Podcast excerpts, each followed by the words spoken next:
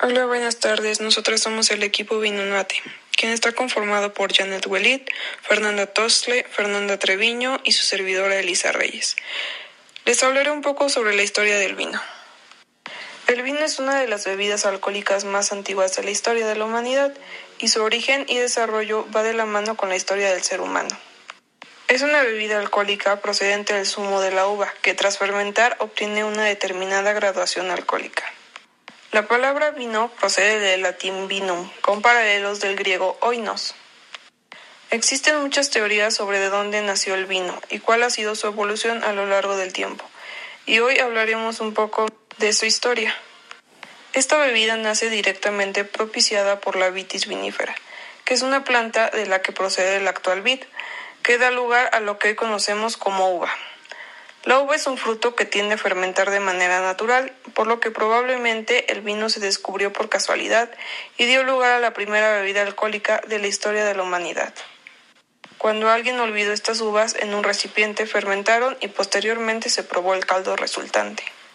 Existen pruebas de que el cultivo de la vid se realizó entre los años 6000 y 5000 a.C. Algunos de los descubrimientos que respaldan estos son una vasija encontrada con los montes sagros que data del año 5400 a.C. y una bodega encontrada en Armenia datada del año 6000 a.C. Aunque estos últimos hallazgos hayan colocado el origen del vino mucho antes de que se estime estas producciones, podrían haber surgido de manera accidental, por lo que los primeros indicios de una producción controlada de vino fue en la Edad de Bronce, aproximadamente en el año 3000 a.C., en la antigua Mesopotamia, en las tierras regadas por los ríos Tigris y Éufrates.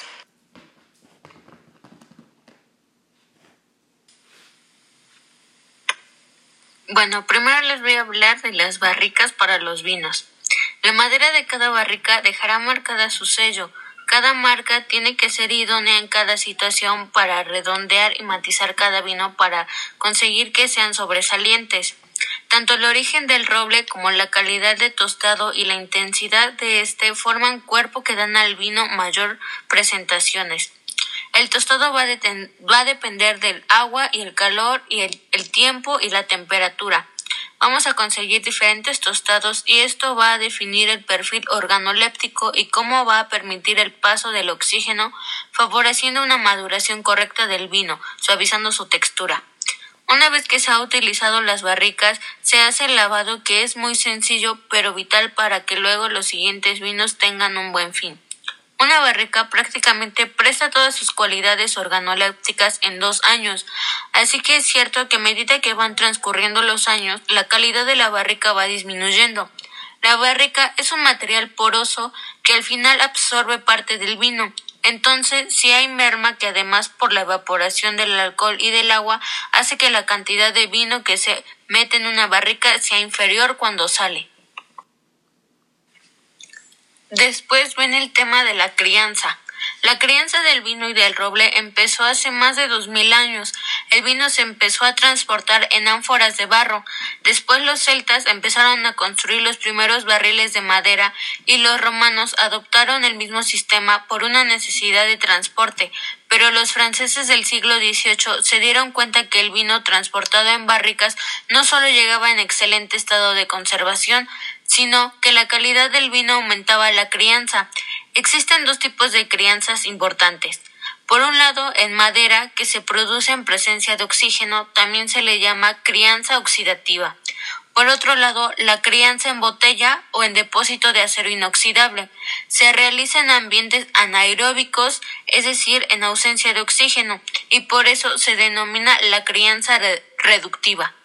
Una vez terminada la fermentación alcohólica, se decide si el vino será destinado para la crianza, qué tipo de crianza, en qué tipo de barricas y cuánto tiempo se dejará el vino en su interior. Los factores que hacen a un vino apto para la crianza son los taninos, la acidez, el alcohol y la fruta. Es importante que un vino sea rico en estos factores para que pueda desarrollarse correctamente, por otro lado, es importante la selección de barricas que vayamos a utilizar. Los factores que debemos tener en cuenta son el tamaño, si son barricas nuevas o viejas, el grado de tueste, el tipo de madera y su procedencia. Por lo general se usa la madera de roble. Por un lado se encuentra el roble americano por, por su elevada dureza y resistencia con mayor porosidad que facilita la oxigenación con aromas potentes pero menos delicados. Y también está el roble francés. Es una madera blanda con poros finos, aporta mayor elegancia y notas sutiles y delicadas. Bueno, yo les voy a hablar sobre la madurez de la uva y la cosecha. Se dice que no se puede obtener un vino de alta calidad a partir de uvas que no maduraron adecuadamente. Es por ello que se debe tener en cuenta un buen trabajo en equipo, tanto el vinicultor como el enólogo.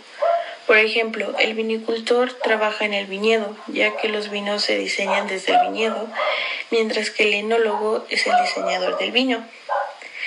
Aquí entran tres factores, tres tipos de ácidos, el tartárico, el málico y el cítrico.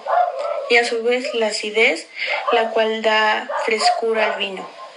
Durante la maduración, la concentración de azúcares en la uva aumenta, mientras que la concentración de ácido disminuye. Bueno, y estos son importantes para alcanzar el punto adecuado de madurez, es decir, encontrar un buen equilibrio en ambas. Ahora, la madurez fenólica es cuando se encuentra en un estado ideal en la concentración y la evolución de sustancias conocidas como polifenoles, que son los que le dan al vino su color, el aroma y su sabor. Y los tánicos, que son los responsables de las principales sensaciones táctiles que provoca el vino en la boca. Se menciona que este tipo de maduración puede adelantarse o retrasarse.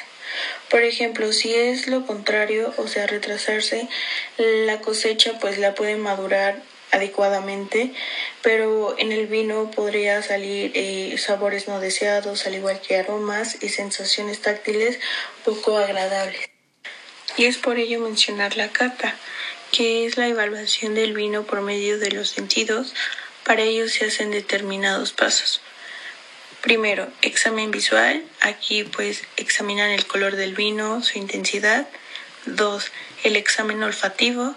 Aquí se evalúan los aromas que se desprenden en el vino. Y tres, que es el examen gustativo. Aquí pues finalmente se degusta el vino en fin de percibir su sabor, las sensaciones táctiles que provoca en la boca.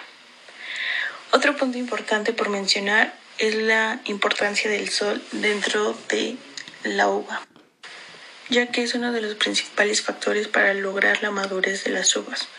Sus rayos aportan energía necesaria para eh, combinar el agua de la uva y el dióxido de carbono que da el aire a transformarlos en los azúcares que se acumulan dentro de las uvas durante el proceso de maduración para poder resultar en una buena cosecha. Es decir, el enólogo y el vinicultor ambos deben decidir el mejor momento para cosechar las uvas. Esta decisión tiene en cuenta muchos factores, pero el más importante es el tipo de vino que se quiere elaborar en ese momento.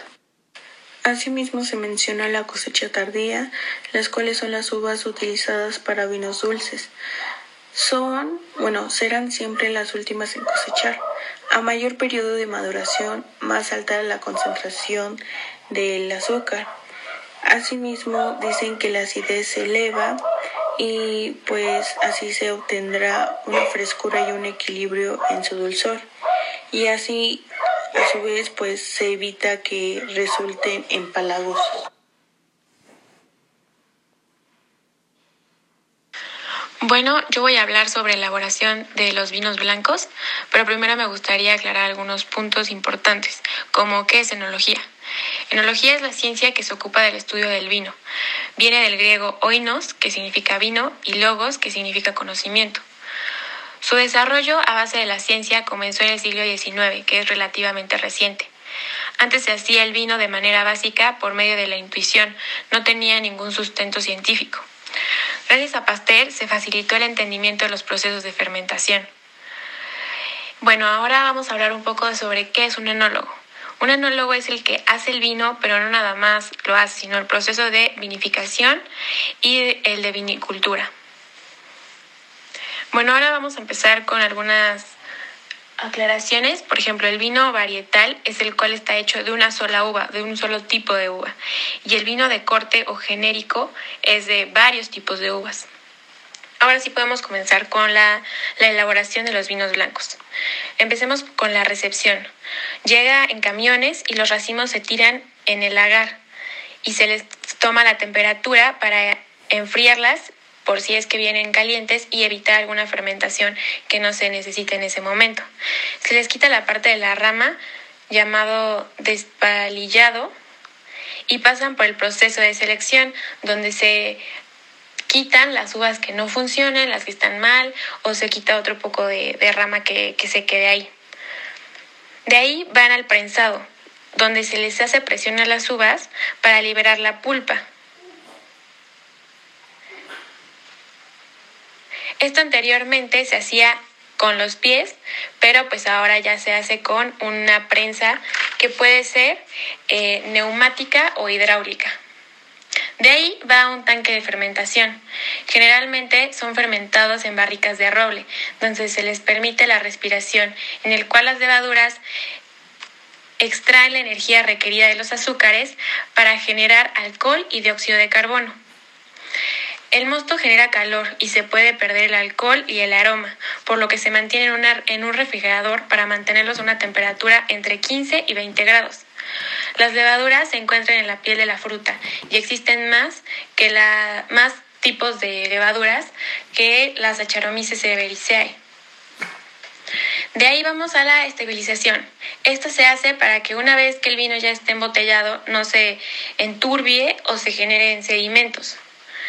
Ah, por lo general los vinos jóvenes tienen sales tartares que no se disuelven bien y son desagradables, son como cristales que se les, que se les hace al vino.